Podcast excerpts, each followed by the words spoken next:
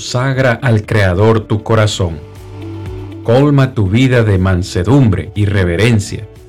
Y capacítate para justificar con tus semejantes la esperanza que el Señor te ha regalado.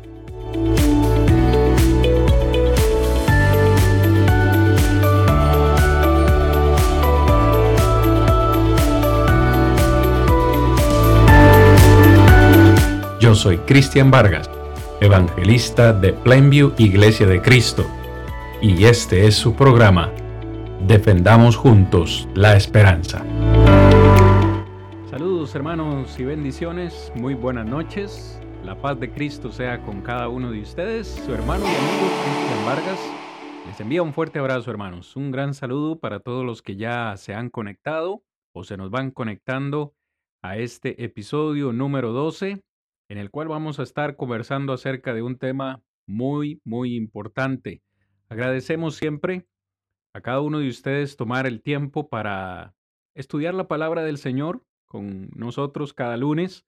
Es, es algo que hacemos con mucho cariño, primero para glorificar el nombre del Señor y también para el crecimiento de toda nuestra hermandad con temas que realmente eh, son necesarios, tema que son temas que generan confusión dentro, dentro del mundo religioso y que queremos tratarlo siempre con la Biblia abierta. El día de hoy vamos a estar trabajando con ustedes, eh, este servidor y mi hermano Juan de la congregación de Guásimo, allá en Limón, Costa Rica. Nuestro hermano Rodrigo, por algunas ocupaciones, no puede estar con nosotros, pero eh, le enviamos también un fuerte abrazo luego eh, para que pueda eh, observar este programa. Eh, hermano Juan, quisiera darle las buenas noches y también la oportunidad que salude a nuestros hermanos que ya se han conectado. Y mi hermano Cristian, Dios lo bendiga, hermano. Gusto de estar otra vez con usted y con todos los hermanos que nos escuchan. También de, igual manera agradecer a todos los que sacan su tiempito para escucharnos y, y motivarlos una vez más a que sigan adelante en el estudio de la palabra de Dios, sobre todo en este tipo de temas, ¿verdad? Que para nadie es un secreto la, la confusión religiosa que hay hoy en, día, en el mundo, ¿verdad? Porque eso es una verdad que debemos de verla y de decirla sin miedo. Hay una confusión tremenda, ¿verdad? Han salido a través de la historia muchos hombres, muchos hombres que lamentablemente tergiversan la palabra de Dios, ¿verdad? Como dice el apóstol Pedro allá en su, en su capítulo 2, ¿verdad? Que hay muchos que han salido por el mundo enseñando cosas que, que realmente no, no se sujetan a la voluntad de Dios. Así es que siempre será un placer poder estar aquí y pues cooperar un poquito ahí con lo que podamos, ¿verdad? Para que los hermanos puedan tener más conocimiento y que su fe vaya creciendo. Así es, así es. Gracias hermano por esas palabras.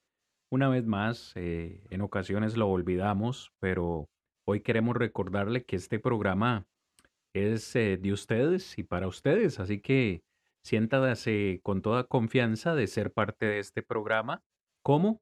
Pues dejándonos sus comentarios, dejándonos sus preguntas, eh, peticiones de oración, no lo sé, cualquier necesidad que haya en su vida, por favor, déjelo por ahí, háganos saber desde dónde nos está mirando Episodio número 12. Juancito, hoy vamos a estar hablando acerca de una pregunta.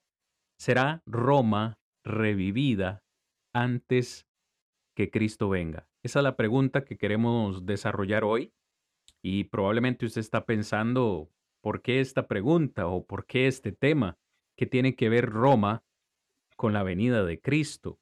Pues curiosamente, hermanos, hemos querido hablar de este tema con ustedes porque los dispensacionalistas, recuerde que estamos hablando en esta tercera temporada acerca eh, del, del dispensacionalismo y también del, del premilenialismo, pero dentro de esa rama del premilenialismo están los dispensacionalistas. Este pequeño o grupo separado cometen un gran error, Juan, lo hablamos en uno de los episodios anteriores, y es que ellos aseguran que Cristo falló en establecer su reino en la tierra. Es decir, cuando Cristo vino a la tierra por primera vez, tenía como misión este, establecer su reino, que por cierto, para ellos era un reino terrenal, físico ahí en Israel, pero escuche lo que dicen ellos. Como Cristo falló en ese plan A o primario, tuvo que recurrir a un plan secundario, Juan, o a un plan B, que fue establecer eh, un reino temporal, que esto es lo, esto lo grave, ¿no? un plan B, un plan secundario porque el primero falló. ¿Por qué falló? Porque los judíos lo mataron. Entonces, esa es el, la primera gran equivocación de estos dispensacionalistas. Ahora, hoy nosotros vamos a estar considerando con ustedes, amados hermanos, dos versículos principales o dos textos principales. ¿Por qué dos? Porque son los dos textos principales que estos dispensacionalistas toman como referencia para la teoría, según ellos, de que Roma va a revivir antes que Cristo venga. Uno de esos textos es Daniel capítulo 2, todo el capítulo 2, pero precisamente ese capítulo 2 enseña que un reino sería establecido en los días de esos, de esos reyes. Ya casi vamos a entrar en detalle, pero Juan, ¿qué opinión le va mereciendo a usted es esto que estoy mencionando a manera de introducción, hermano, antes de entrar a, a lo que es el análisis de Daniel capítulo 2? ¿qué, ¿Qué opinión te va mereciendo o qué pensamiento te deja eh, esto que los dispensacionalistas aseguran? Hermano, a mí lo que me, el pensamiento que en este momento tengo, la verdad, en mi corazón para compartir con ustedes, con mis hermanos, es este, que uno a veces no entiende cómo uno tiene que darle gracias a Dios por su misericordia, por, porque Él nos ha permitido conocer su verdad. Porque si nosotros nos metemos en lo que usted acaba de, de expresar acerca de lo que ellos dicen, de lo que ellos enseñan, entonces, hermanos, nos damos cuenta que son filosofías humanas, son este, cuestiones humanas que no tienen nada que ver con la Biblia, absolutamente, o sea, están apartados de la verdad. Entonces es ahí, hermanos, donde es bueno, ¿verdad? Siempre es bueno trabajar con, con la parte del espíritu, con la parte interna de, los hermanos, ¿verdad? Que nosotros podamos realmente, con estos estudios y, y el darnos cuenta de, de, estas personas con este tipo de cosas que son, este, bueno, son cosas que, que, a veces este, no vale la pena mencionar, pero realmente sí, ¿verdad? Porque los pensamientos de ellos son pensamientos totalmente ajenos a la voluntad de Dios. Entonces, como les repito, hermano, como dice Juan 8:32, y conoceréis la verdad y la verdad os hará libres. libres. ¿Sabe por qué le digo esto, hermano? Porque, porque quizás eh, no sé su persona, no conozco todos los hermanos en Cristo, pero lo digo personalmente yo. De yo era una persona que de, estaba arrastrado por una falsa corriente de este mundo, ¿verdad? Pero la misericordia de Dios llegó a mi vida y, y, cono, y conocí la verdad. Entonces, este es mi pequeñito comentario, ¿verdad? Que realmente debemos de, de ponerle mucha mente, ¿verdad? y agradecer a Dios, hermanos, infinitamente por su misericordia y por su gracia y por porque nosotros conocemos la verdad, porque es algo que a veces es difícil de expresar, hermano Cristian, ¿cómo es que cómo es que yo me doy cuenta que estoy en la verdad? ¿Cómo es que yo me doy cuenta que estoy haciendo la voluntad de Dios? Bueno, ¿eh? eso es por su gracia, ¿verdad? Nos ha permitido su palabra para a través de ella y, y sobre todo estar seguros, ¿verdad? Y perseverar para estar en ese reino eterno allá en, en los cielos. Amén. Usted acaba de mencionar algo muy importante, hermano Juan. Eh, Juan 8:32, conoceréis la verdad, dice el Señor Jesucristo. Y este programa, Defendamos Juntos la Esperanza, se ha caracterizado precisamente por eso, porque cada una de las cosas que nosotros vamos diciendo acá, siempre se las vamos a ir mostrando con la palabra de Dios abierta, con la Biblia abierta. Y es por eso que al hacer esta pregunta, ¿será Roma revivida de nuevo antes que Cristo venga? La pregunta tiene que ser hecha. ¿Qué dice la Biblia? ¿Qué dice la Biblia con respecto a eso? ¿Realmente es como los dispensacionalistas aseguran que hay una fase 1, que fue la, la Roma antigua, el imperio romano como tal, y que hay una fase 2, que será esa Roma revivida? ¿Qué dice la Biblia? Eso es lo que queremos hablar con ustedes en esta noche. Si usted tiene algún comentario o alguna pregunta con respecto al tema, usted la puede ir anotando. Así que vamos sin demora, hermanos, al primer texto que queremos considerar el día de hoy, que es precisamente Daniel capítulo 2. vamos a proveerles, como siempre, eh, la palabra de Dios en la presentación para que usted pueda seguirla. No vamos a poder leer todo el contexto de Daniel capítulo 2. Vamos a mencionarlo a grosso modo. En Daniel capítulo 2 encontramos, Juancito, a el rey Nabucodonosor, rey de Babilonia, precisamente Daniel está en ese cautiverio en Babilonia y estando allí se le da en esta oportunidad al rey Nabucodonosor un sueño, un sueño difícil para él de comprender, un sueño que nadie aparentemente pudo interpretar, solamente Daniel. Quizás podemos leer algunos versículos, me disculpo hermanos, podemos leer algunos versículos a grosso modo para ver de qué trata este, este sueño. Y voy a leer desde el versículo 29 para ir entrando un poquito en contexto de Daniel capítulo 2. Voy a leer algunos versículos. Dice así el versículo 29, usted lo tiene en la presentación.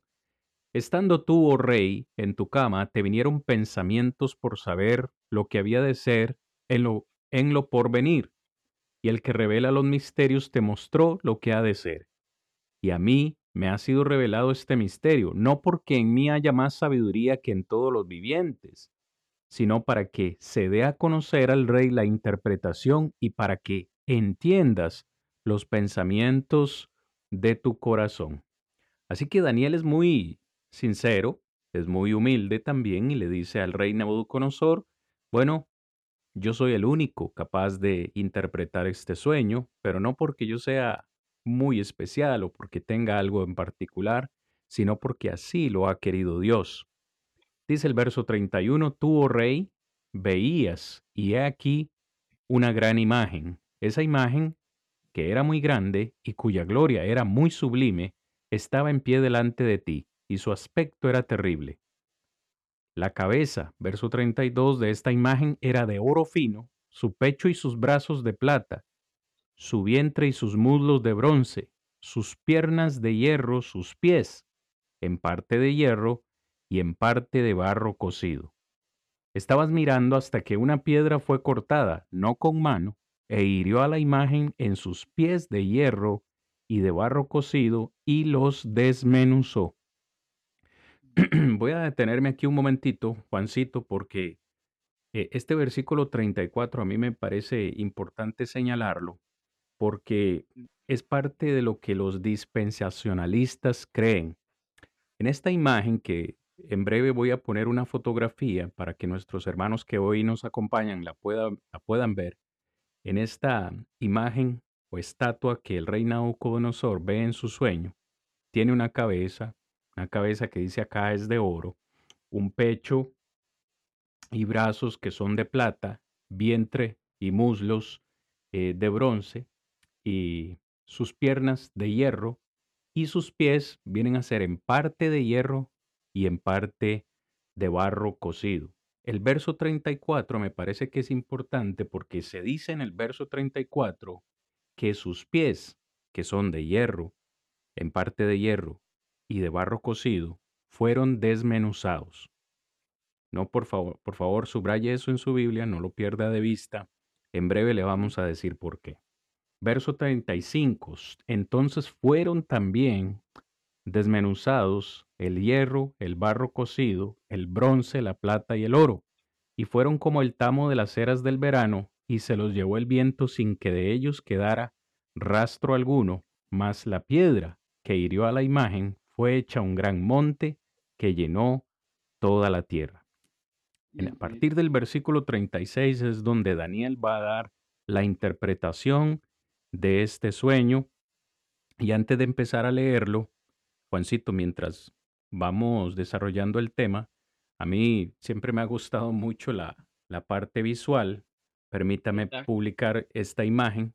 Ya vamos a volver a la palabra de Dios para darnos una idea de lo que hoy vamos a hacer. Tenemos en esta imagen la estatua de Daniel capítulo 2 y a la derecha tenemos Daniel 7 con cada una de las bestias de las cuales vamos a leer. Así que por ahí la vamos a tener, la vamos a ir poniendo y la vamos a ir quitando conforme vamos leyendo, si le parece, hermano. Verso 36. Este es el sueño y también la interpretación de él, diremos en presencia del rey. Tú, oh rey, eres rey de reyes porque el Dios del cielo te ha dado reino, poder, fuerza y majestad. Y donde quiera que habitan los hijos de los hombres, bestias del campo y aves del cielo, Él los ha entregado en tu mano y te ha dado Él dominio sobre todo. Tú eres aquella cabeza de oro. Publico de nuevo la imagen, hacemos una pausa, hermanos, publico de nuevo la imagen y Juancito me ayuda entonces a ver qué representa entonces esa cabeza de oro. Sí, hermano, claro que sí. Hermano, claro, antes de, antes de continuar, quiero, quiero este, retomar algo que usted decía ahí, ¿verdad? Sobre que, este, qué decía la Biblia de, de si sería revivida Roma. Por supuesto, mis hermanos, la Biblia no dice absolutamente nada.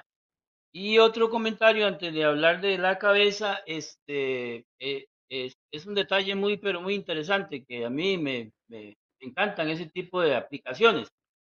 Quiero, quiero invitar a los hermanos que nos escuchan y, y, a usted también a que recordemos eh, el sueño de, del faraón de Egipto, ¿verdad? Porque estamos hablando de un sueño de, de hombres, de hombres, ¿verdad? Un sueño, no estamos hablando de una visión, sino que estamos hablando de un sueño. Es muy, muy importante hacer la diferencia porque en el capítulo 7 vamos a encontrar que es una visión, ¿verdad? Es cuando Dios toma a Daniel y le muestra todo lo que vamos a considerar. Pero en este caso es eh, que tiene un sueño. Y no sé si los hermanos se acuerdan del sueño del faraón, ¿verdad? Que vino José y le interpretó el sueño. Hermanos, ahí se hablaba de siete, ¿verdad? Curiosamente, para los que andan ahí este, buscando cositas, ¿verdad? Que, podemos detallar ahí, que siete años, ¿verdad? Siete años de abundancia, siete años de, escasez y también este, las, las, las vacas que salían del río y y, lo demás que sabemos del sueño. Pero el punto es, hermanos, que era un sueño que tenía que ver con algo que iba a ser muy pronto y era para, para el pueblo de Egipto, ¿verdad? Era un sueño que tenía que ver con eso, Era algo muy, muy pronto. Pero, hermanos, el sueño de, y, y especialmente quiero puntualizar que tenía que ver con la nación de Egipto, ¿verdad? Todos lo sabemos. ¿Por qué le digo esto, hermanos? Porque el sueño de Nabucodonosor es diferente, ¿verdad? Tenía que ver con toda la humanidad no solamente con una parte del, mundo habitado, sino que con toda la humanidad, con toda la humanidad, ¿verdad? ¿Por qué le digo esto, hermanos? Porque e, es, es, es hoy en día lo que estamos viviendo parte de ese sueño, ¿verdad? Parte de ese sueño, parte de esa historia que va a publicar también Daniel, ¿verdad? Donde se hablaba del reino eterno de Jesús. Y ese reino es por la eternidad. Entonces, por eso le digo que ese sueño abarcaba toda la parte de la humanidad. Una comparacióncita ahí para, para, para que los hermanos puedan, puedan entender. Y como hablábamos, hermanos, también el sueño de Nabucodonosor, hay dos partes que también quiero considerar, que es que si hablaba del presente y también se hablaba del futuro, ¿verdad? Porque la primera parte, cuando, cuando, eh, bueno, cuando Daniel le dice a Nabucodonosor, la cabeza eres tú, ¿verdad? Está hablando en tiempo presente. Debemos de entender esto, que es, ese es el momento, ese se está hablando de, del imperio babilónico, ¿verdad? Que era Nabucodonosor el que tenía, el, el que tenía el, poder en ese momento, ¿verdad? Entonces la cabeza sencillamente significa el Nabucodonosor, que era el rey en ese momento. Él era el que tenía el dominio, era el que tenía el poder, ¿verdad? Como así se lo dice Daniel. Excelente. Muchísimas gracias, hermano Juancito por ese comentario, eh, todo el comentario. Eh, creo que hasta acá vamos bien con la interpretación del sueño. El mismo Daniel le dice, la cabeza de oro eres tú. Eres tú. Nabucodonosor, es Babilonia, con toda la gloria que Dios te ha dado. Entonces usted tiene ahí en la, en, la imagen eh, Babilonia, está en inglés porque la imagen solamente la, la pude conseguir en inglés, pero dice Babilonia aproximadamente 605 al 539 antes de Cristo. Vamos a continuar leyendo ahora el versículo 39. Eh, Vamos a quitar la imagen y leemos el versículo 39. Dice, y después de ti, recuerde, está hablando con Nabucodonosor y le dice, y después de ti se levantará otro reino inferior al tuyo. Ok, vean cómo es importante ir leyendo despacito. Se levantará otro reino inferior al tuyo y luego un tercer reino de bronce, el cual dominará sobre toda la tierra. Vamos de nuevo a la imagen para que nos ayude la parte visual y Juancito más o menos nos va nos va dando un poquito de luz con respecto a ese segundo y tercer reino de, los cuales se hace mención ahí. Sí, hermano, el segundo reino eh, son los medios persas, ¿verdad? Porque el medio persa este, había pues liquidado, había eliminado a Nabucodonosor, ¿verdad? Hermano, lo, también es bueno que entendamos que todo esto es todo esto es una cadena y como usted decía que hay que leer bien, ¿verdad? Cuando dice usted en el verso 39, después del reino de su majestad. Yo aquí tengo una, una versión que dice así, después del reino de su majestad habrá otro reino inferior al suyo, ¿verdad? Hablando de los medios persas. Y también es importante es porque está hablando de algo inferior, o sea, un reino que iba a ser superior al de Babilonia o al de Nabucodonosor. Por esa razón es que el reino de Nabucodonosor también iba a terminar, ¿verdad? Y cuando vemos más adelante también vemos que viene el reino de Grecia, ¿verdad? Hermanos, pero también es importante que nosotros mantengamos esto, ¿verdad? Que esto es una cadena. Y esto, este, muy bien, muy bien lo corrobora, lo corrobora la historia, hermanos, que los reinos iban a venir y iban a ir pasando. Pero lo importante de esto, hermanos, también es que no se habla de un reino de estos que iba a ser un reino eterno, ¿verdad? Para que los hermanos vayan eh, también metiéndose ahí eso, ¿verdad? Que el, único reino eterno que se habla es el reino de Cristo, ¿verdad? Del reino celestial, del reino divino. Todos los reinos han pasado, todos estos reinos quedaron en, atrás, ¿verdad? Toda esa gloria, toda, es, toda esa pompa, toda esa majestuosidad, todo ese poder militarmente hablando, económicamente hablando, todo eso iba a quedar atrás, ¿verdad? Por eso eh, es una cadenita que debemos ir siguiendo para, para así poder llegar a Roma, ¿verdad? Como lo tiene muy bien ahí, hermano, que me encanta esa imagen, ¿verdad?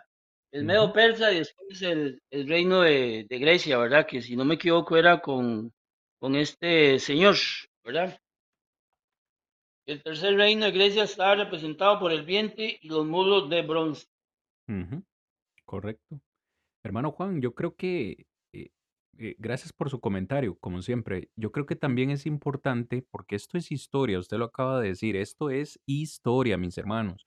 Nosotros no lo estamos sacando acá de nuestra mente, de nuestra imaginación, como dicen, un as debajo de la, de la manga. No, no, no. Esto es historia, usted lo puede corroborar, como siempre le, les decimos, con mucho cuidado, sí, eh, eh, en libros de historia, en, en internet, en Wikipedia. Esto es historia. Algo que es sobresaliente es que a pesar, que, a pesar de que Nabucodonosor y Babilonia tuvieron gran poderío, fue, fue un, poderío que fue, fue bastante rápido. sabemos que los, que los judíos o el pueblo de Israel estuvo en cautiverio en Babilonia 70 años, pero que Babilonia, cuando es conquistada por los medo-persas, es precisamente cuando se les permite a los judíos regresar a reconstruir Jerusalén con el rey eh, Ciro, quien es quien, da el decreto, ¿verdad?, para que los judíos regresen a Jerusalén a reconstruir eh, de nuevo la ciudad y todo lo demás que hemos hablado.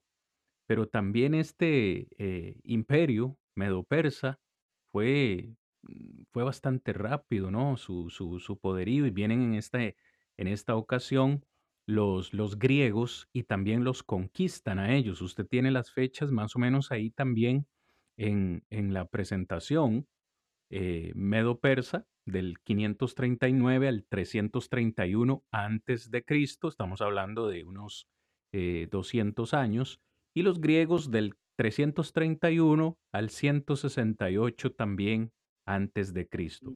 De hecho, en la interpretación que Daniel da, lo menciona casi que en un versículo, ¿no? En un versículo dice, vendrá un segundo reino y posterior a él vendrá un tercer reino. Así a grosso modo. Ok, entonces vamos bien, vamos despacio y con buena letra.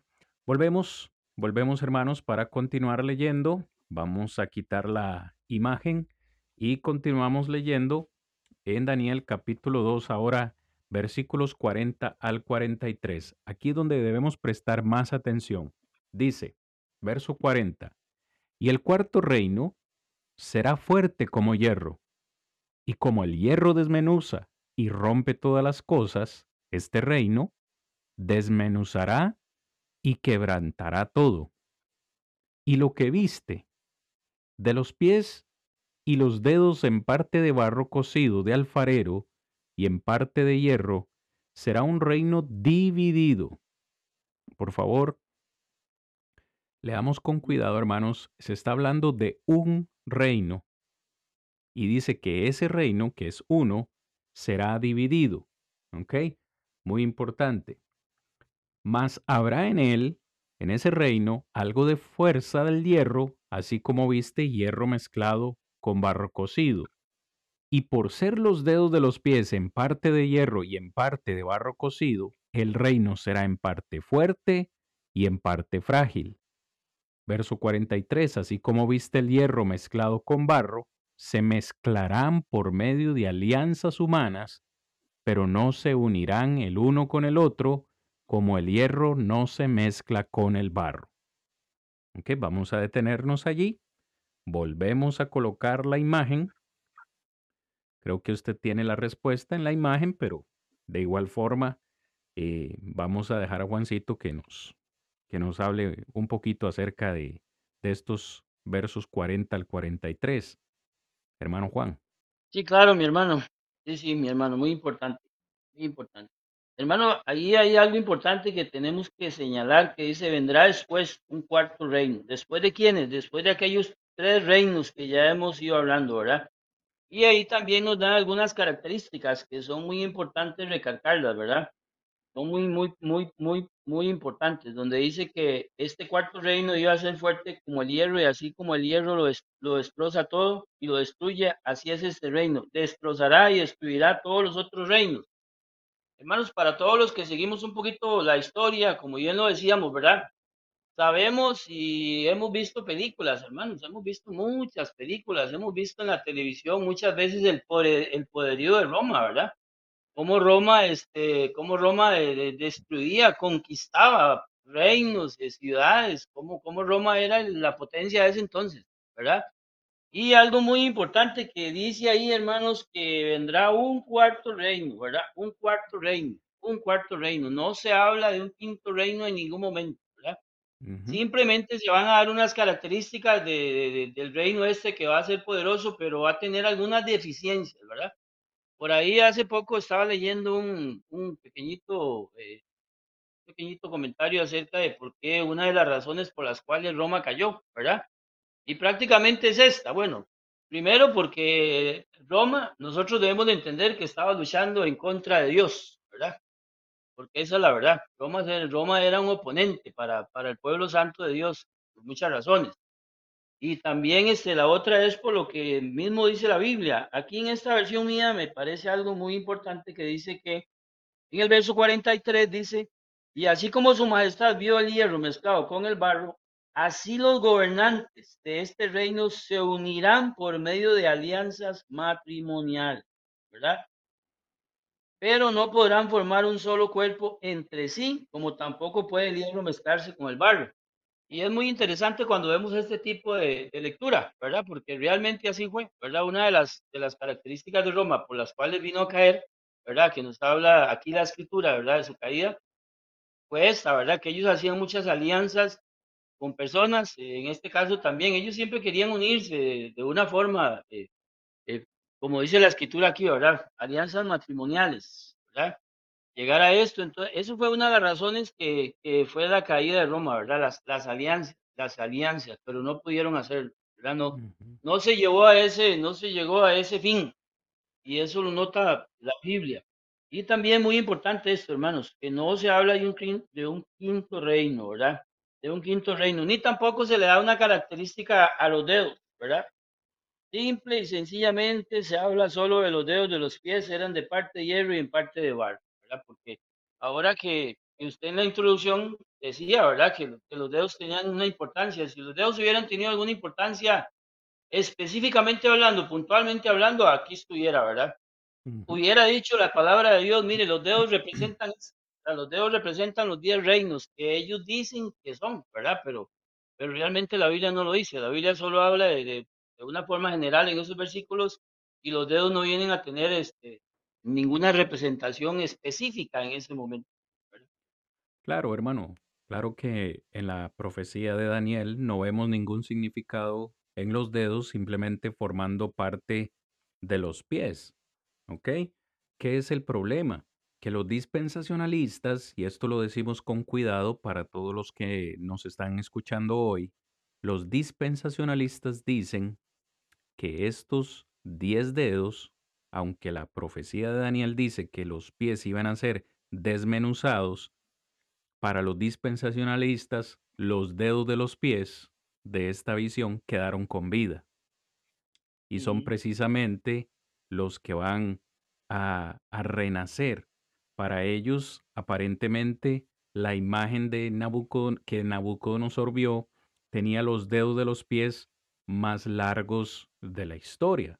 O los que, porque imagínense, la cabeza de la imagen fue destruida, el pecho, el vientre, los muslos, los pies, pero los dedos de los pies van a revivir. Quedaron con vida. A lo largo de los siglos, y esto de nuevo mis hermanitos es historia, a lo largo de los siglos varios imperios mundiales han dicho que ellos son o han afirmado ser la Roma revivida. Por ejemplo, el imperio francés con Carlo Magno en el siglo IX afirmó ser la Roma revivida. El imperio europeo de Napoleón, Napoleón perdón, a finales del siglo XVIII eh, y principios del siglo XIX también afirmaron ser la Roma revivida. Incluso el Tercer Reich de Hitler de Alemania durante la Segunda Guerra Mundial. Más para acá, más a la actualidad, y esto Hermanos y amigos, si ustedes son un poco tecnológicos, pueden ponerlo en Google. Mercado Común Europeo. Usted puede buscar en Google. Mercado Común Europeo. Esta es la opción favorita para los premilenialistas para fortalecer la idea o la doctrina de la Roma revivida. El mercado común europeo hermanos, nació en el primero de enero de 1993 con 12 naciones, con 12 naciones. Y según los premilenialistas, estas 12 naciones de o de estas 12 naciones van a tener que dividirse y van a tener que salir dos, porque para ellos deben quedar 10 naciones que van a representar los 10 dedos de los pies de la estatua de Nabucodonosor. Hal Lindsey, en uno de sus libros, Planeta Tierra, escribió lo siguiente, hermanos, y lo quiero leer, porque es un premilenialista conocido, dijo, hace una generación nadie podría haber soñado que un imperio formado por las naciones que formaban parte de la antigua Roma podían posiblemente ser revividas. Pero hoy, como Europa está en el advenimiento de la unidad real, vemos el cumplimiento potencial de otra vital profecía que conduce al regreso de Jesucristo. Punto. No sé si lo he dicho bien o se, o, se hizo, como decimos, una gran mezcla.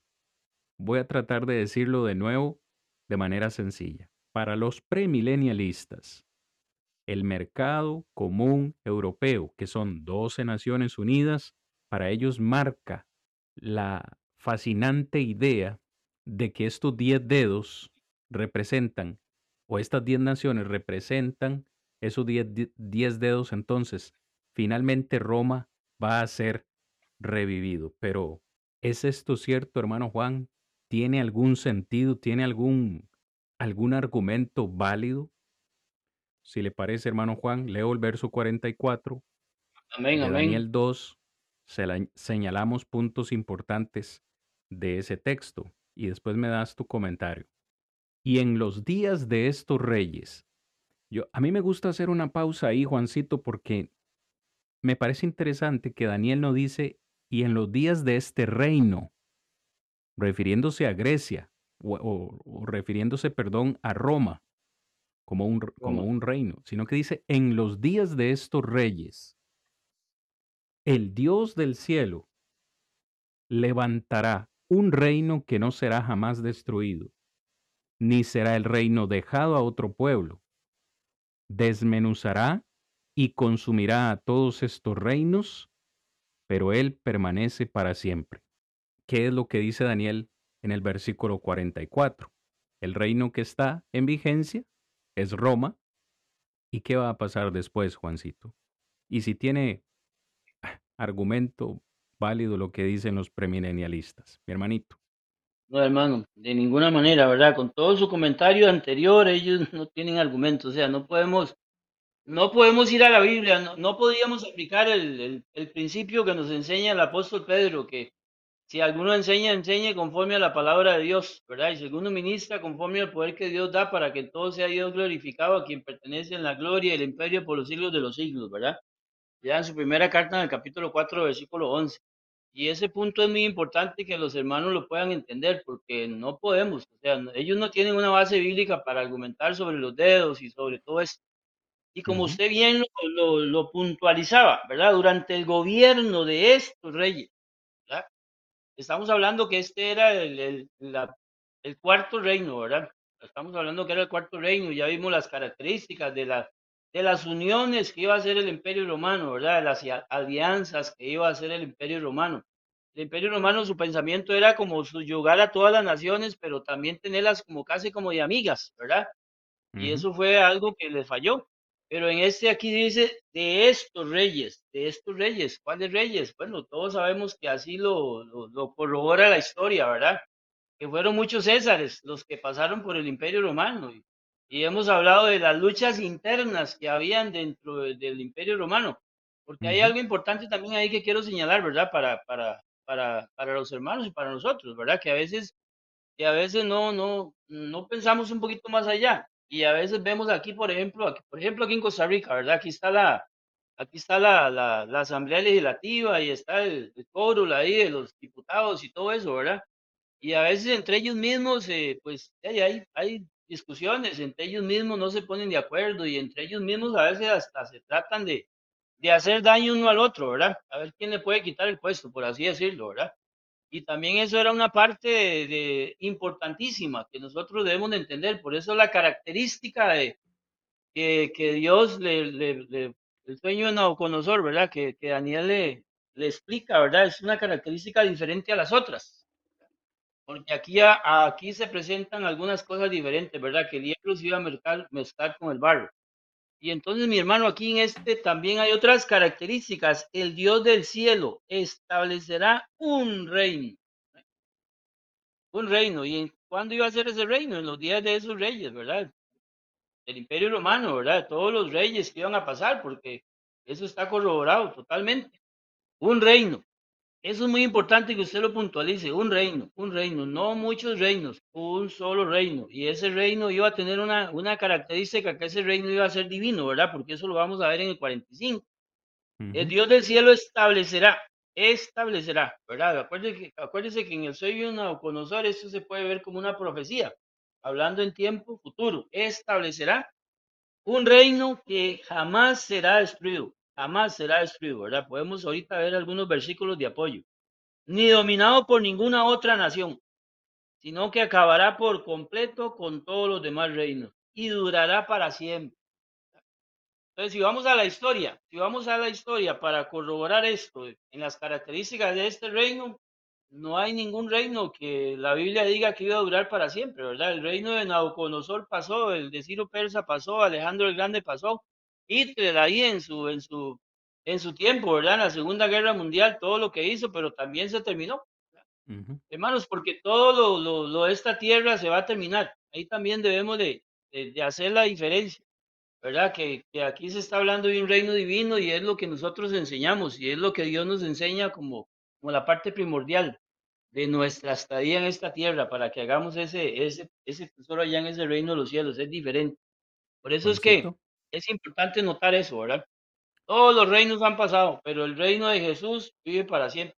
Podemos ver un poquito, podemos eh, eh, ir a Lucas. Vamos a ir a Lucas, hermano Cristian, para que usted pueda Juancito, poner. Lucas, Lucas. mientras, va- mientras vamos buscando Lucas, eh, me gustaría nada más mencionar dos, dos cositas y, y dejarle una preguntita ahí para que usted me la responda. Claro que sí.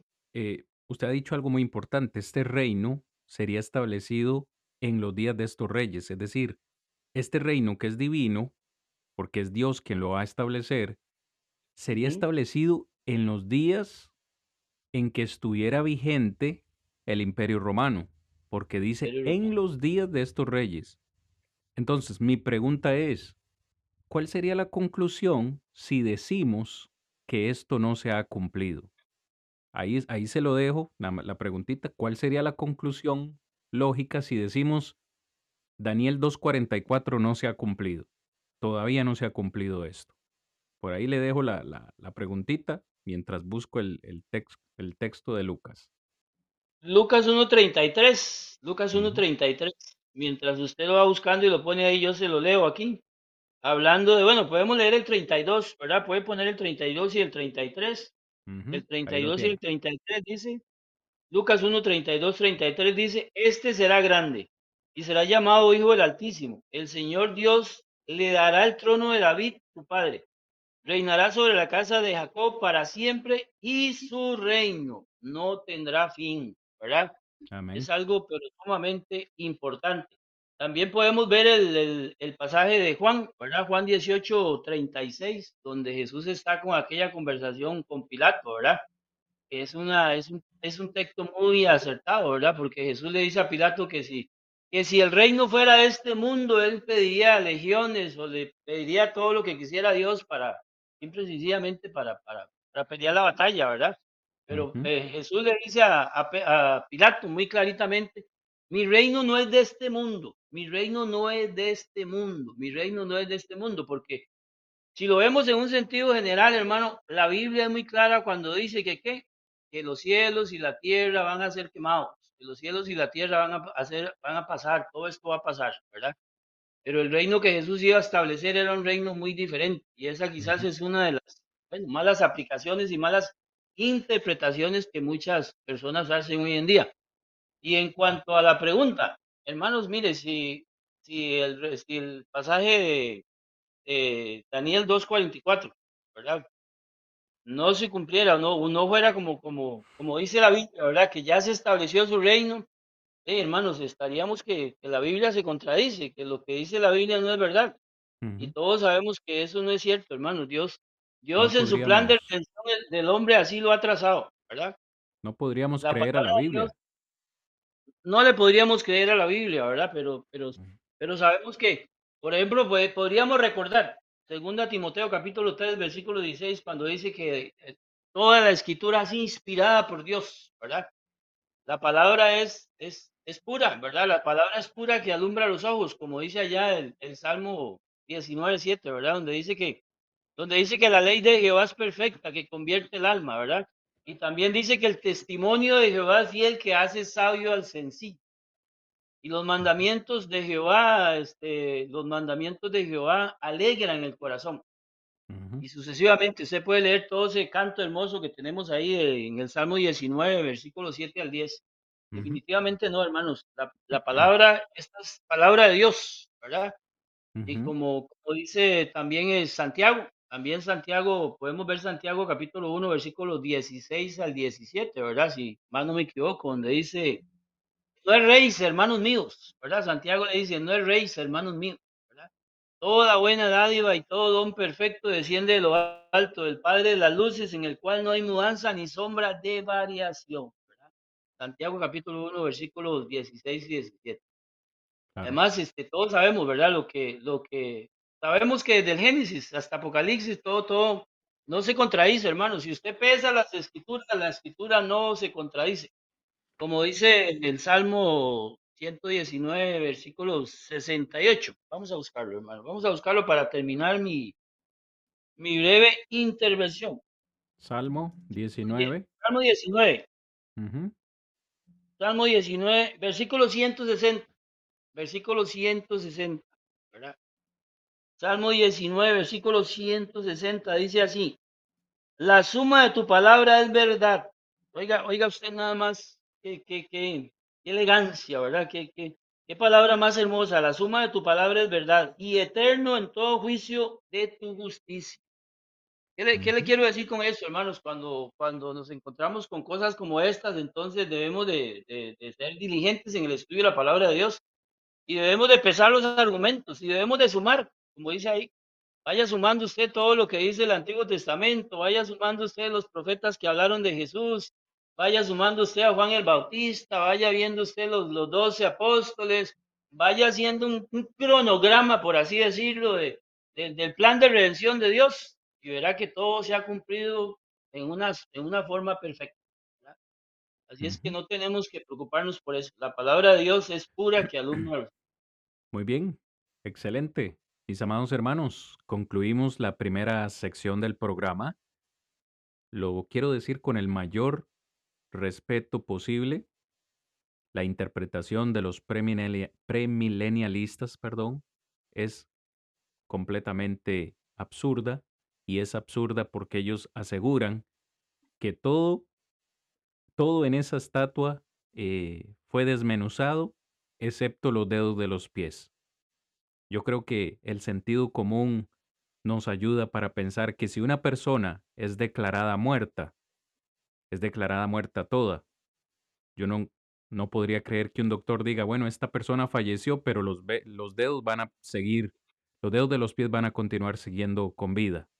Para los premilenialistas, estos dedos han estado vivos por más de dos mil años y algún día pues van a revivir o van a renacer o van a, a- establecerse antes de que Cristo venga. Esto no tiene sentido, hermanos. Punto. Y la profecía de Daniel 2.44 ya fue cumplida, porque si no fue cumplida, entonces la profecía falló y no le podemos creer a la Biblia. Hoy sabemos que ese reino que Dios estableció en los días del Imperio Romano es la iglesia. La iglesia ya en el año 33, el día de Pentecostés, la, la, la iglesia es finalmente establecida. Punto. Esa es la, la profecía eh, cumplida de Daniel 2.44. Nos vamos a dar un receso de cinco minutos, un pequeño descanso, mis amados, y volvemos en la segunda parte del programa para hablar ahora de Daniel capítulo 7, versículos 1 al 8, y a ver qué nos encontramos por ahí en ese texto. Muy bien, mis hermanos, amigos, estamos de vuelta para la segunda parte de nuestro programa del día de hoy. Estamos contestando a la pregunta si Roma será revivida de nuevo antes de la venida de Cristo Jesús, teoría o doctrina que sostienen algunos premilenialistas. Hemos tratado de responder a esta pregunta utilizando eh, Daniel capítulo 2 y en esta segunda parte pues vamos a eh, ubicarnos en Daniel capítulo 7, versículos 1 al 8, que dicho sea de paso, hermanos, es un paralelo a lo que hemos leído en Daniel capítulo 2. Quiero, quiero recordar ahí para los hermanos y para todos los que nos escuchan. Hermanos, Dios no hace nada oculto, ¿verdad? ¿Qué es lo que le quiero decir con, con eso? Hermanos, quiero que recordemos ahí el día de Pentecostés, en Hechos capítulo 2, ¿verdad? Porque si usted lee la escritura en Hechos capítulo 2, del verso 9 en adelante, ya sabemos el, el, el inicio, ¿verdad? Que cuando llegó el día de Pentecostés y todo el asunto de Jerusalén. Pero quiero notar ahí el verso 9, 2.9 de Hechos 2.9 donde dice partos, medos, elamitas y los que habitan en Mesopotamia, en Judea, en Capadocia, en el Ponto, en Asia, en Frigia, Panfilia, en Egipto y en las regiones de África más allá de Sirene y romanos aquí residentes, tanto judíos como prosélitos. Y ahí sigue hablando la escritura de, del montón de naciones, hermanos míos, del montón de naciones que fueron testigos, que fueron testigos del nacimiento del reino de Cristo, del nacimiento de su iglesia, ¿verdad? Todos sabemos, ¿verdad?, que después allá, en cuando Pedro llamó a los judíos al arrepentimiento, ellos fueron bautizados tres mil personas. Ahí tenemos, tenemos argumentos de sobra, ¿verdad?, para, para que podamos estar confiadamente en la palabra de Dios. ¿verdad? Y después allá en el verso 47, cuando dice que, que, el, el, tenían favor con todo el pueblo, los primeros cristianos, y el Señor añadía a la iglesia los que habían salvos. Y como un último aporte ahí, entonces ellos decían que, que, en otras palabras, ellos están diciendo que iglesia, que iglesia no es lo, no es lo mismo, ¿verdad? Que iglesia es una cosa y que reino es otra, ¿verdad? Hablando de, los, de la fase 1 y fase 2 y todo eso. Entonces yo les dejo a los hermanos la siguiente propuesta o les quiero compartir con ustedes lo siguiente. Mire, en Hechos 2.47 se habla que Jesús añadía a la iglesia los que habían de ser salvos. En Mateo 16, 18 nos dice la Biblia y estableceré mi iglesia. ¿Verdad? Tenemos dos puntos. estableceré mi iglesia. Ahora, nos vamos a la escritura y nos damos cuenta que en Apocalipsis, allá en el capítulo 1, versículo 9, Juan dice que él estaba en el reino, estaba en el reino, estaba en el reino, ¿cierto? Estaba en el reino, ¿verdad? Y nos vamos a Colosenses, capítulo 1, 13 y 14, ¿verdad? Donde nos dice que él nos liberó de la potestad de las tinieblas y nos ha trasladado al reino de su amado Hijo Cristo Jesús, en quien tenemos redención, redención por sus sangres, el perdón de pecados conforme a su gracia. Entonces, mis hermanos, ¿qué, podemos decir? O sea, reino iglesia es lo mismo. Juan estaba en el reino y los hermanos estaban en la iglesia. Los hermanos estaban en la iglesia y Pablo estaba en el reino. Entonces, quiero, quería puntualizar eso porque me pareció muy importante. Juancito, hermano, muchísimas gracias. Y creo que usted dio en el punto, porque porque usted ha mencionado, mencionado perdón, varios versículos importantes en los cuales podemos ver que el reino y la iglesia son lo mismo. Yo quisiera recordar que antes de Mateo, o para decirlo de otra forma, en el Antiguo Testamento, usted no encuentra la palabra iglesia. Lo que encuentra es la palabra reino. Y justamente cuando Juan el Bautista inicia su ministerio, allá en el Evangelio de Mateo, inicia su predicación, después de 400 años de silencio, inicia su predicación diciendo, arrepentíos. ¿Por qué? El reino de los cielos se ha acercado. Escuche, la misma frase o la misma forma de predicar utilizó nuestro Señor Jesucristo en Mateo capítulo 3. Si no me equivoco, o Mateo capítulo 4, cuando inicia su ministerio el Señor Jesús predicaba, arrepentíos porque el reino de los cielos se ha acercado. Es decir, el reino de Dios o el reino que Dios iba a establecer en los días de sus reinos o en los días de sus reyes, perdón, estaba más cerca. Ahora, usted mencionó, hermano, Mateo 16, eh, versículo 18, que ya yo tenía en la presentación, para que ustedes lo vean ahí, en la confesión que Pedro hace, tú eres el Hijo del Dios viviente. Jesús le dice en el verso 18, yo también te digo que tú eres Pedro, y sobre esta roca edificaré, ve al futuro, la iglesia todavía no estaba establecida en tiempos o en vida de Jesús. Cristo habla de algo futuro y dice, estableceré mi iglesia. Pero el versículo siguiente a mí me parece importante, hermano Juan, porque dice, a ti y está hablando a Pedro, a ti te daré las llaves del reino. Vea que no le dice, te daré las llaves de la iglesia, le dice, te daré las llaves del reino. Así que, en palabras de Jesús, iglesia y reino son conceptos intercambiables. O como usted ha dicho, iglesia y reino son exactamente lo mismo. Así que para contestarle a nuestra hermana Brenda, sí, la iglesia de Cristo es el reino que según Daniel 2.44 sería establecida en días del Imperio Romano, cosa que finalmente se cumple, Juancito, el día de Pentecostés, como usted lo mencionó, estando en vigencia el, el Imperio Romano. Y el texto de Colosenses es fascinante. Todavía si a alguien le queda duda, Pablo le dice a los, a los hermanos de Colos algo interesantísimo. Él nos ha trasladado, ¿de dónde? El reino de las tinieblas. Al reino de su amado Hijo. ¿Y cuál es ese reino de su amado Hijo? Si no es la iglesia. La iglesia. Me, me copia. Entonces, hermana Brenda, claro que sí. Claro que sí. El reino establecido por el Señor es la iglesia. Hecha esta aclaración a esta pregunta, pues retornamos a Daniel capítulo 7, versículos 1 al 8, para hablar ahora de la visión de las cuatro bestias. Daniel capítulo 7, verso 1, usted lo tiene ya en la presentación, mis amados hermanos. Vamos a ir leyendo. Como dije, es un paralelo. Daniel 2 se nos profetizó del surgimiento de cuatro imperios. No sé si es interesante volver a poner por acá la imagen mientras voy mencionando esto. Daniel 2 nos hablaba de cuatro imperios. Usted ya tiene la presentación, cuáles son esos imperios o cuáles fueron.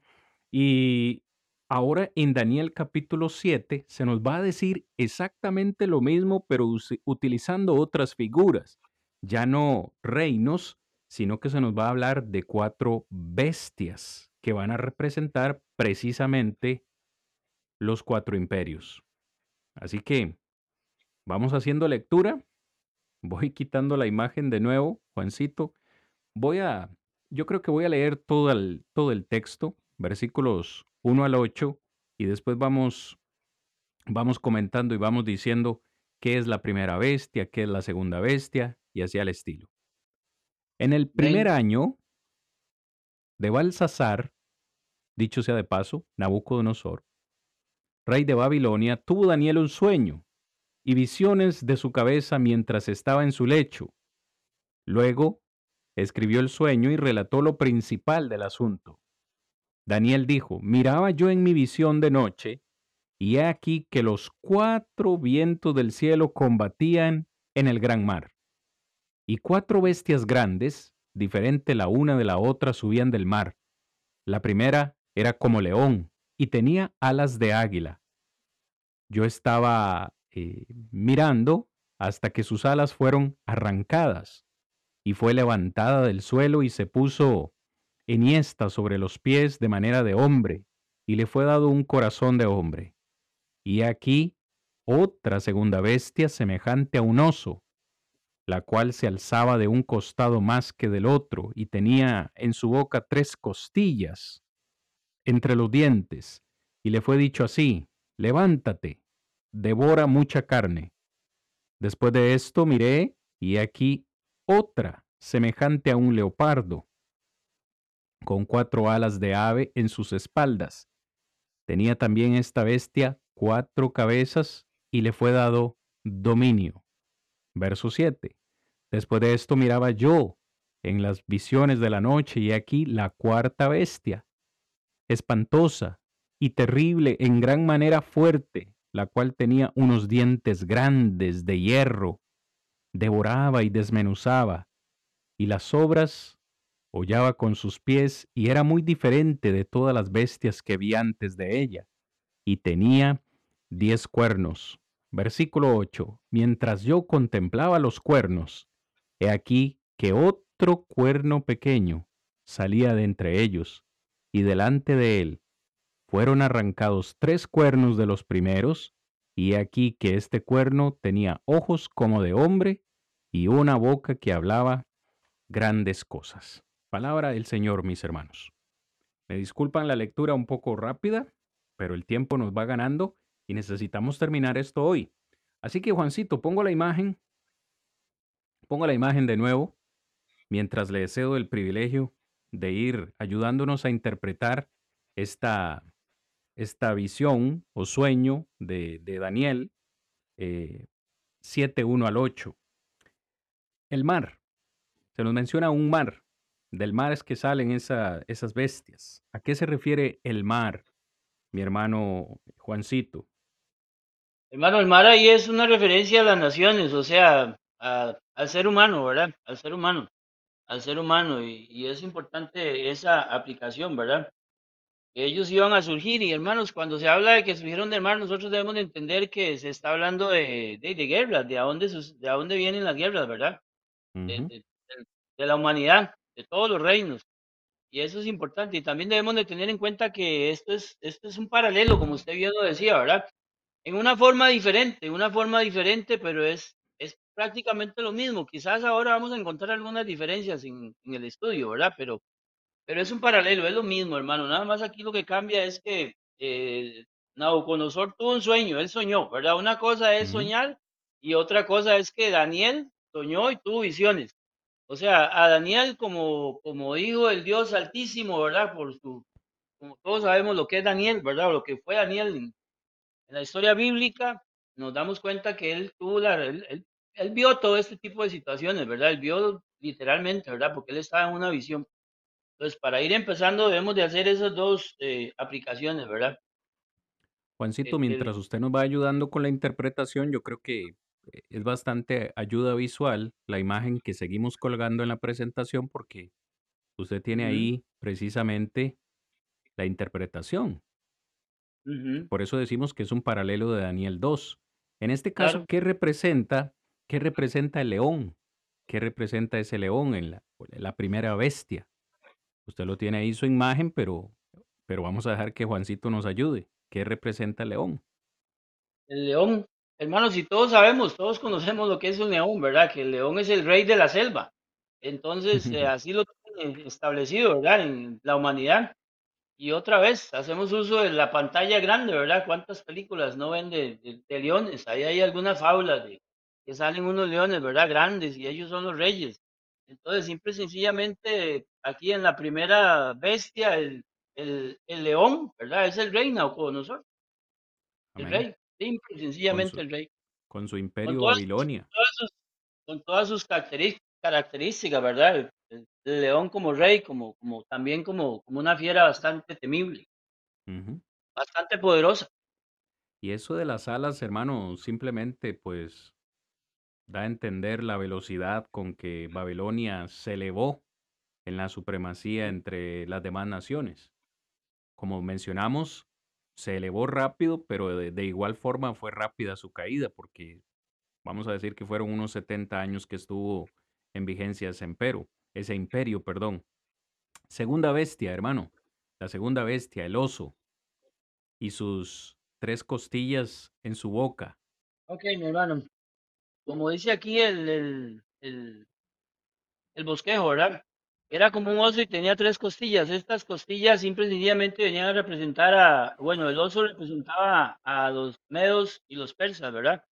Y también el oso es un animal muy salvaje, muy salvaje. El oso es bastante poderoso. O sea, la- las figuras que aparecen aquí, este, son las mismas en otra forma, ¿verdad? Aquí ya salen como figuras, una forma simbólica, ¿verdad? Como así nos acostumbra la palabra de Dios.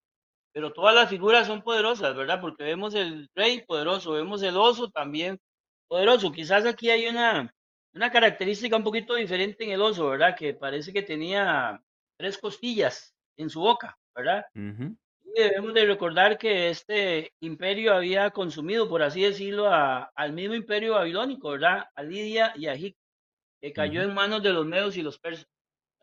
También Claro, viene a, a explicarnos eso, a- a darnos a entender que habían sido suprimidos, ¿verdad? Por este reino. Es decir, conquistaron a otros tres imperios, no solo, a- o sea, Babilonia, Lidia y Egipto. Eso es lo que correcto. representa esa imagen. Ah, Muy bien. Vean, vean qué sencillo va siendo, hermanos, con, con la imagen. Vemos que no es casualidad, representan cada uno de estos imperios.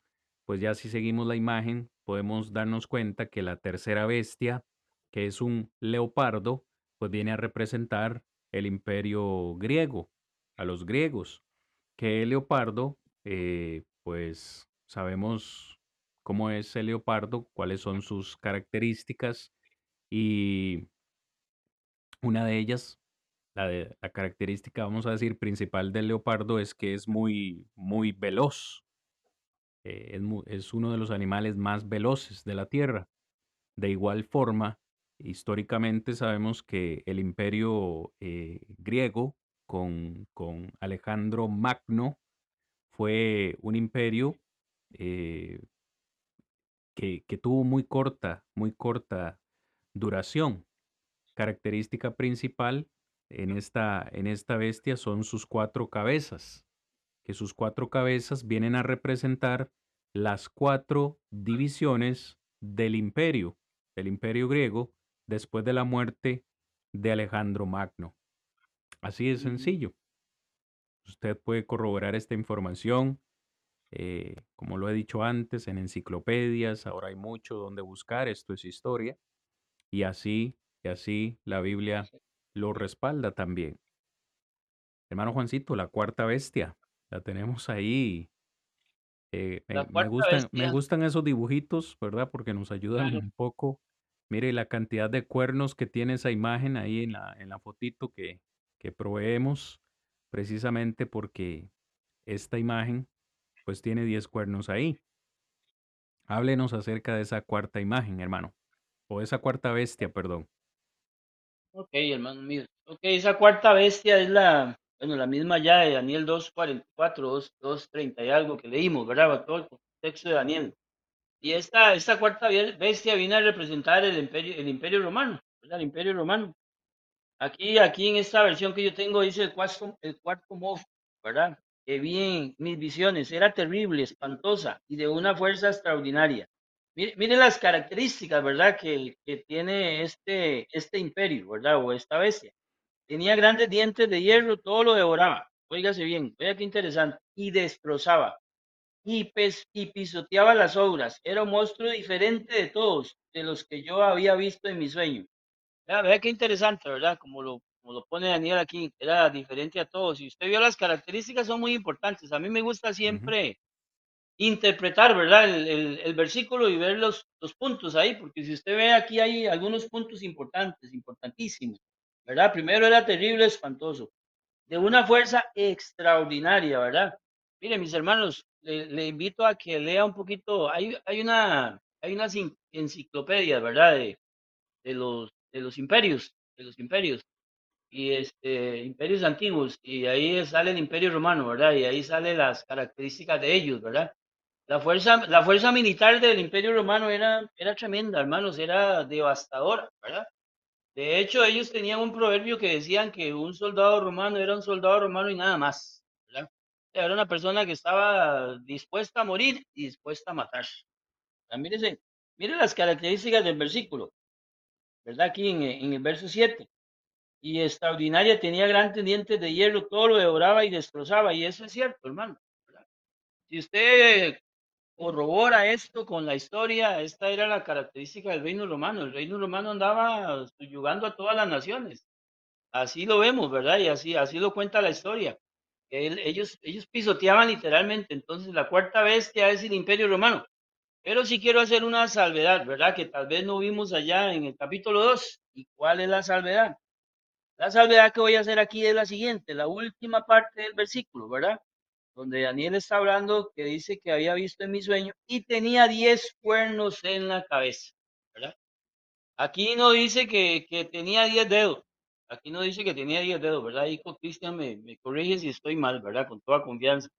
Y no dice que tenía muy diez dedos, entonces por eso le digo que observar uno de los, de los, de los, de los puntos que nosotros debemos de tener como cristianos, como hijos de Dios, como estudiosos de la palabra, es, es la observación, ¿verdad? Y la interpretación y la aplicación. Entonces aquí observamos que hay una diferencia, esa es la que yo le quería decir, tiene 10 cuernos, tiene 10 cuernos. ¿Y qué representaba el cuerno allá en el lejano oriente? Los 10 cuernos simple sencillamente representaban autoridad, autoridad.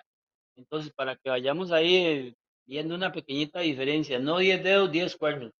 ¿Y a qué hacía alusión estos 10 cuernos? Bueno, a todos los, a todos los césares romanos, ¿verdad? A todos los Césares, Dios no, no nos ha dado nada oculto, Él siempre todo lo ha revelado, ¿verdad?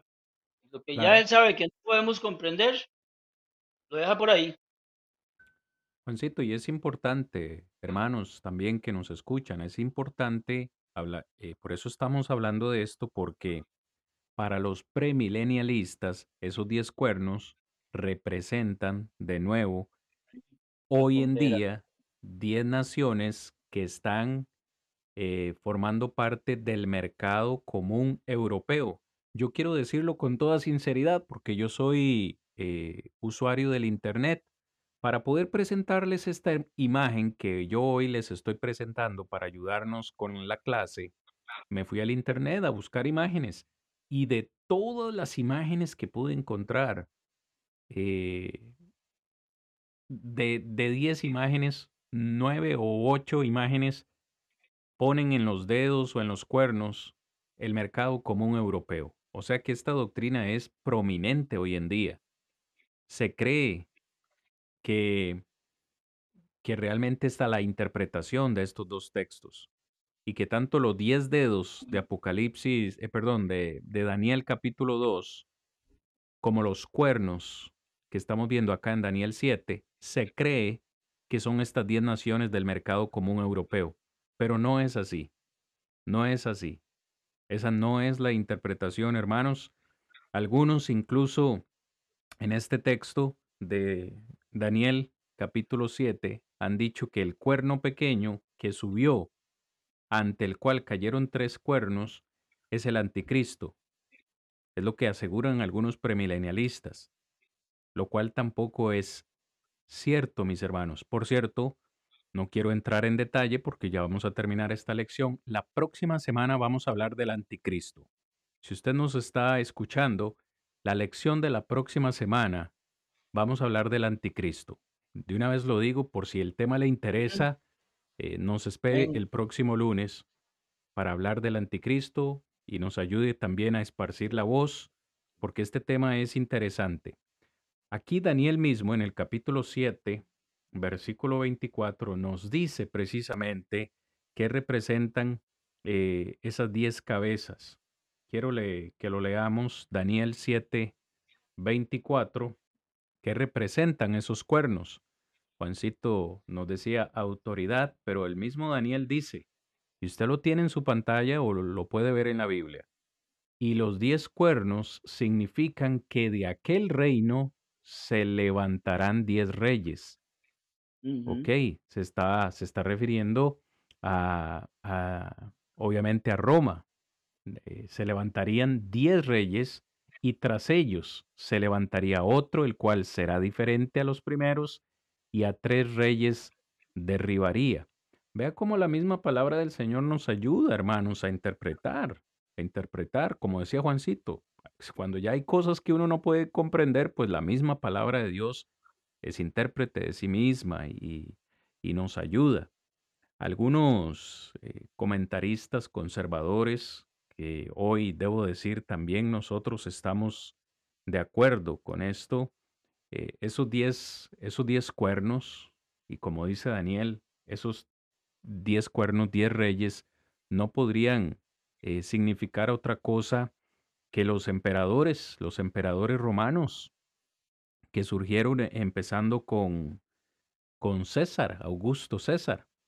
Eh, pues si usted obviamente pertenece al grupo de WhatsApp, va a recibir este documento de en PDF donde le damos la lista de los emperadores romanos con la fecha en los cuales eh, reinaron, aunque esto es fácil de encontrarlo en internet, pero estamos mencionando Augusto, Tiberio, Calígula, Claudio, Nerón, Galba, Otón, eh, Vitelio, me estaba quedando uno o dos, eh, perdón, Vespasiano, perdí la lista, hermanos, Vespasiano, eh, Tito y Domiciano. precisamente Domiciano, como ya lo dijimos la lección anterior, estaba reinando precisamente cerca del año 95 cuando, cuando se escribió el Apocalipsis y finalmente Juan muere allá en la isla de Patmos. O sea, no hay otra interpretación, hermano. Esto no es algo futurista como los premilenialistas nos quieren hacer ver, que son diez naciones hoy en día. No. El mismo Daniel lo dice y les he dado la referencia. Daniel 7:24. Serían reyes que se levantarían de ese reino, es decir, de Roma.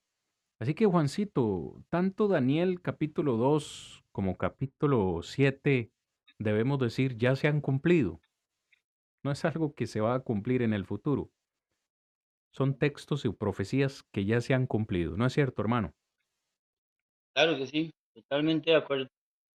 como lo decía al principio, como lo decía con el establecimiento del reino, hermanos, con la venida de Jesús, con la venida del Mesías prometido, ¿verdad? Con ese, con ese cumplimiento, como lo dijo Jesús, ¿verdad? Consumado es, ¿verdad? Ya en Juan 19, 30, si más no me equivoco, consumado es, ¿verdad? Cuando, aquel, cuando aquella espada atravesó su costado y el Señor dice consumado es, ahí se terminó el plan de redención para el hombre, ¿verdad? Dios todo lo hace bien, hermanos. Dios es un Dios de orden. Usted puede ver el, el, principio de la creación de Dios, ¿verdad? Usted puede ver el orden de Dios ahí donde Dios empezó a hacer todas las cosas. Al final creó al hombre. Dios no hace nada al azar. Dios no hace nada al azar.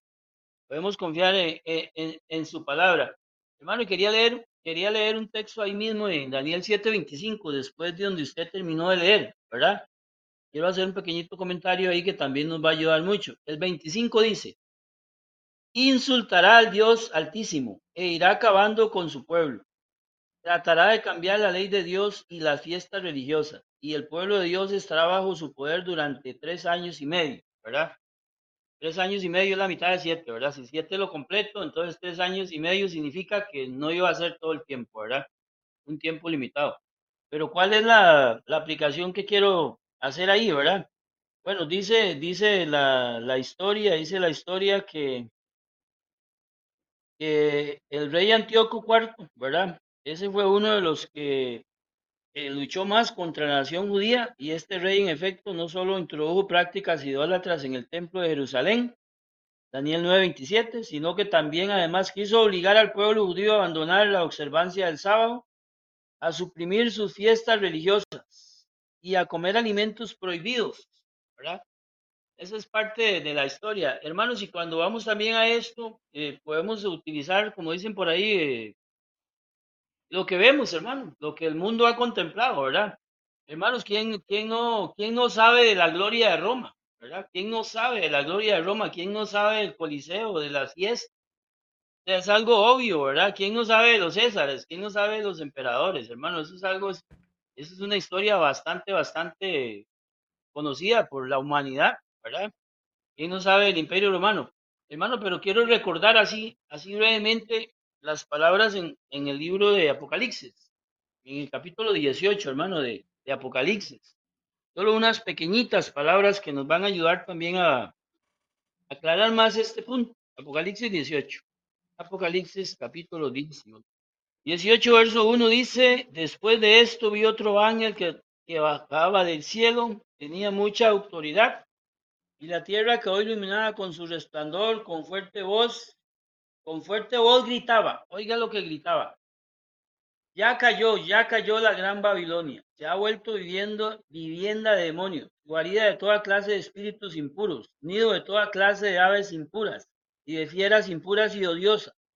Pues todas las naciones se emborracharon con el vino de su prostitución, los reyes del mundo se prostituyeron con ella, y los comerciantes del mundo se hicieron ricos con su exagerado derroche. Ahí le invito, mi hermano, que usted lea todo ese capítulo, ¿verdad? Porque es un capítulo muy claro que nos habla de la caída del imperio romano, ¿verdad?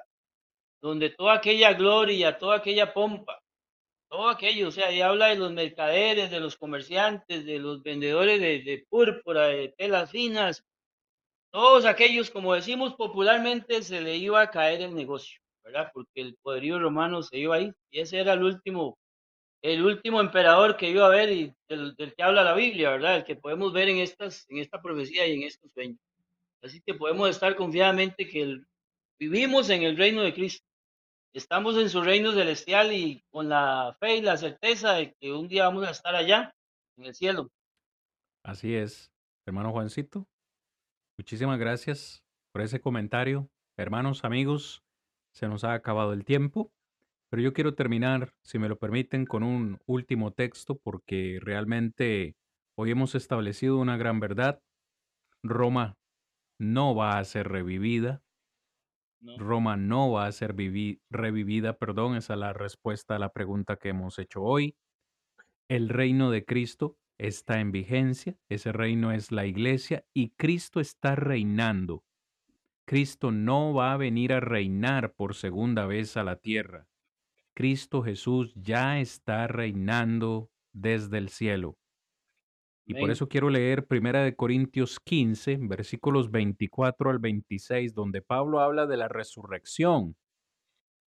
Y dentro de la resurrección, dice en el versículo 24, después de todo eso, vendrá el fin, dice el verso 24, cuando Cristo entregue el reino al Dios y Padre, cuando haya suprimido todo dominio, toda autoridad y potencia, porque preciso es que Él reine, escuche, hasta que haya puesto a todos sus enemigos por debajo de sus pies. Y el postrer enemigo que será destruido es la muerte. ¿Cómo podría Cristo entregar algo que Él no tiene?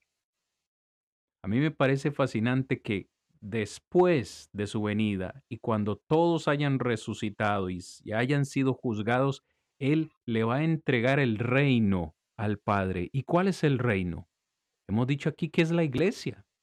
Finalmente Cristo, que está reinando ahora, le entregará ese reino al Padre.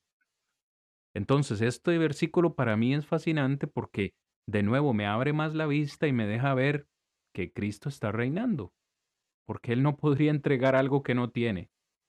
Y ese reino se lo, se lo entregó el Padre, ese reino es la iglesia, que por cierto, la amó tanto, que dice Pablo a los Efesios en el capítulo 5, se entregó a sí mismo por ella,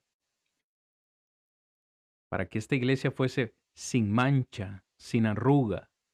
Hermanos, la iglesia vale, porque fuimos comprados no por oro ni por plata, sino con la sangre preciosa del inocente Hijo de Dios.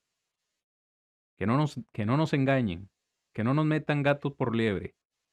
El reino no va a venir, el reino ya ha sido establecido y es la iglesia del Señor. Solamente estamos esperando que el Señor venga y nos recoja y nos lleve a la eternidad con el Padre Celestial. ¿Pertenece usted a ese reino? ¿Pertenece usted a la iglesia? Anhelamos que sí. Pero si la respuesta es no, Déjenos saber y cómo le podemos ayudar para que usted pueda ser parte de la iglesia del Señor. Usted puede acercarse a este servidor, puede acercarse a Juancito, puede este, dejarnos su mensaje por el WhatsApp, por el correo electrónico, lo que sea. Queremos agradecerles, hermanos y amigos, haber llegado hasta acá, haber tenido la paciencia, la tolerancia para permanecer en este estudio con nosotros. Nos despedimos una vez más invitándoles la próxima semana para estudiar acerca del anticristo. ¿Quién es ese personaje tan temido? ¿Qué es lo que nos dice la palabra de Dios? Ya veremos la próxima semana. Juancito, palabras de despedida. Sí, hermano, mire, yo antes de, antes de despedirnos, que qué lástima que se fue el tiempo tan rápido, ¿verdad? Así es. Bueno, antes de despedirnos quería recordarle a los hermanos, ¿verdad? Las, las palabras suyas son muy, muy edificantes, hermano. Mire, cuando usted decía que Cristo compró su iglesia con su sangre, debemos de apreciarla. Pero no solo debemos de apreciarla, sino debemos de recordar el consejo del apóstol Pablo a los hermanos en Milet, allá en el capítulo 20 del libro de los Hechos, cuando dice, por tanto, por tanto, ¿verdad? Por tanto, vigilar por vosotros y por todo el rebaño en que el Espíritu Santo os ha, puesto, os ha puesto por obispos para apacentar o para cuidar la iglesia del Señor, la cual él ganó con su sangre. Como siervos de Dios, como hijos de Dios, como conocedores de la verdad de Dios, debemos de mantenernos siempre vigilantes, ¿verdad? Y debemos de recordar las palabras de Juan, ¿verdad? Que hay que examinar a los, examinar a los espíritus, a ver si son o no son, ¿verdad? Y tener en nosotros ese celo que tenían los hermanos en Berea, que todos lo escudriñaban. Y tener esa fe y esa convicción de los hermanos allá en Éfeso, probaron a los falsos apóstoles y los hallaron mentirosos. Que el Señor me les bendiga y muchas gracias por escuchar. Amén. Muchísimas gracias, hermanos. Una vez más, deseamos que tengan una buena noche, que descansen y nosotros, pues, nos vemos, si Dios lo permite, el próximo lunes a la misma hora por los mismos canales para seguir defendiendo la esperanza que Dios ha puesto en nuestros corazones. Muy buenas noches, hermanos, amigos, con permiso fiel. Cristo llama y salva hoy, yo me rindo a Él, yo me rindo a Él. Ya estoy resuelto a entrar en su reino, dejando el mundo atrás. Unos se oponen, otros se burlan, pero entraré,